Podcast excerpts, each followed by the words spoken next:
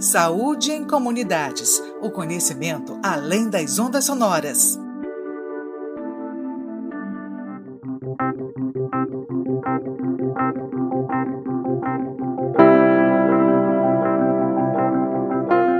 Eu sou Jéssica Aquino. Este é o último episódio da terceira temporada do podcast Saúde em Comunidades, o conhecimento além das ondas sonoras, uma produção dos projetos de extensão Web Rádio Porto do Capim, promoção da saúde em comunidades, com ênfase na estratégia Saúde da Família, uma ação interdisciplinar e interprofissional e espaço experimental da Universidade Federal da Paraíba, em parceria com a Arbocontrol da Universidade de Brasília. Durante essa Nessa temporada, conversamos sobre as arboviroses, dengue, zika e chikungunya. Abordamos a origem do mosquito transmissor, o Aedes aegypti, os ambientes favoráveis para o desenvolvimento do mosquito e as estratégias de combate. Também aprendemos sobre mitos que cercam as três doenças. Neste episódio, vamos falar sobre a zika. Você vai saber como ocorre a contaminação e quais as sequelas da doença. Confira na reportagem de Lucas Freitas.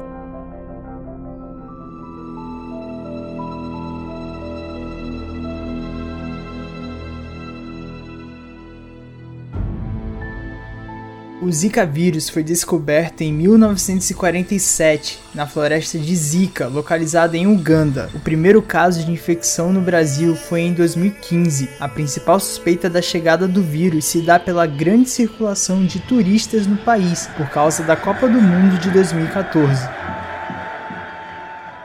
Naquele tempo, surtos do vírus Zika já aconteciam na África e na Oceania, e a entrada na América Latina trouxe problemas que enfrentamos até hoje. Verônica Ibrahim é enfermeira e explica como acontece a infecção do Zika vírus.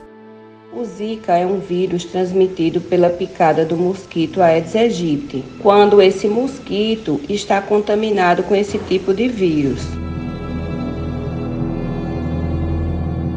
As consequências dessa picada se manifestam em diferentes sintomas.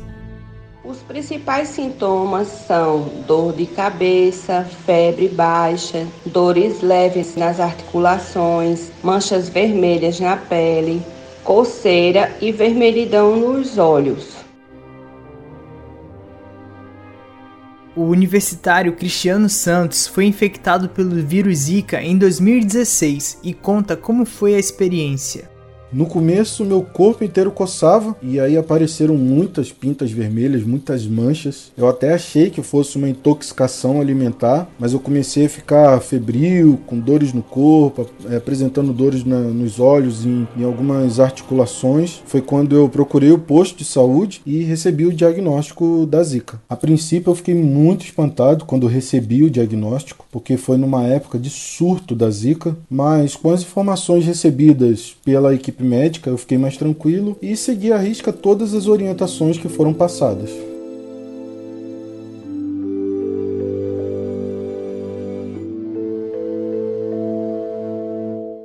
As pessoas infectadas pelo vírus devem procurar atendimento médico para ter o tratamento adequado.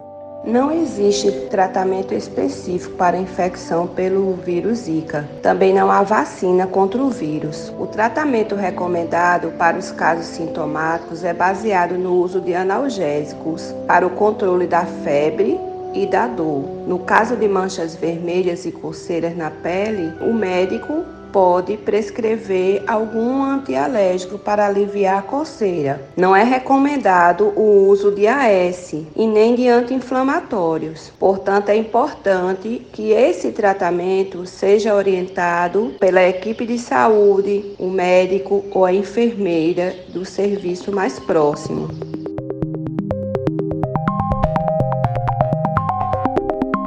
No geral, a evolução da doença é benigna, com duração de 3 a 7 dias até o desaparecimento espontâneo dos sintomas, mas as consequências do Zika vírus podem ser muito mais graves, especialmente para mulheres grávidas que se infectaram com o vírus. Estudos científicos revelaram a influência do Zika vírus no aumento do número de nascimentos de bebês com microcefalia. A mestre doutoranda em neurociências pela Universidade Federal da Paraíba e uma das pesquisadoras responsáveis pelo projeto de pesquisa NeuroZikaV, Elidiane Araújo, explica essa relação. A organização e desenvolvimento do sistema nervoso central ocorre no período embrionário e é caracterizado por um processo crítico composto por diversas etapas. Uma delas é a proliferação é, de células neuronais. Alterações nessas etapas de desenvolvimento do córtex cerebral, elas acarretam a malformações distintas. Uma delas é a microcefalia. Hoje, estudos em animais, em cultivos celulares e em cultivos celulares, eles têm demonstrado o potencial do Zika vírus invadir e destruir células nervosas, e isso pode explicar o papel desse vírus na gênese da microcefalia. Os bebês que nascem com microcefalia podem manifestar diferentes consequências, algumas permanecem pelo resto de suas vidas.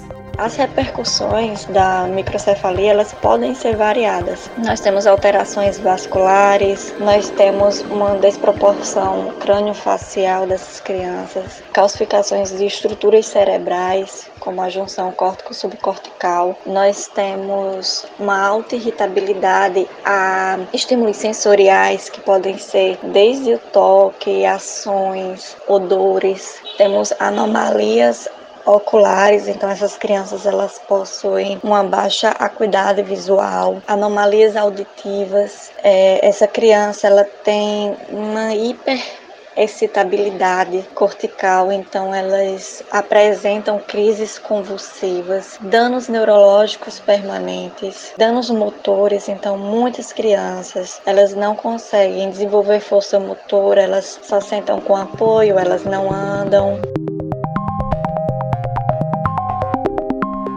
O contágio do vírus Zika em mulheres grávidas representam altas chances do nascimento do bebê com microcefalia a probabilidade ela é altíssima, independente do período gestacional em que essa mulher seja contaminada. Nós hoje recebemos mães que tiveram filhos com microcefalia que foram contaminadas no primeiro trimestre de gestação, como também temos mães que foram contaminadas já no final do período gestacional e a criança ainda assim nasceu com microcefalia. Como também existem mães que foram contaminadas e a criança não nasceu microcefálica. É importante ressaltar que o Zika vírus ele não é o único agente etiológico que causa microcefalia. Existem diversos outros agentes etiológicos que podem ocasionar essa condição microcefálica na criança. E um deles é a chikungunya também. Nós também recebemos crianças microcefálicas em função da chikungunya. Por isso que é importante conscientizar a comunidade, a sociedade como um todo, para o uso de repelente durante o período gestacional, porque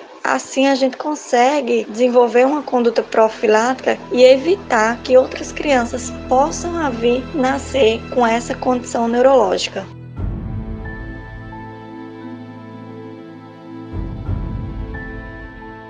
E para evitar a circulação do Zika vírus, é preciso combater o transmissor, o mosquito.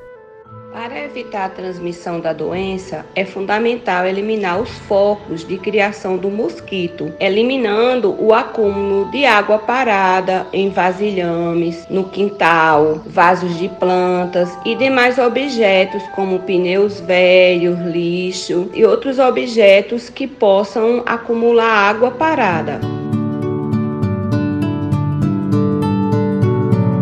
É somente através dessas atitudes e do esforço coletivo que conseguiremos eliminar o perigo do Zika vírus da nossa sociedade.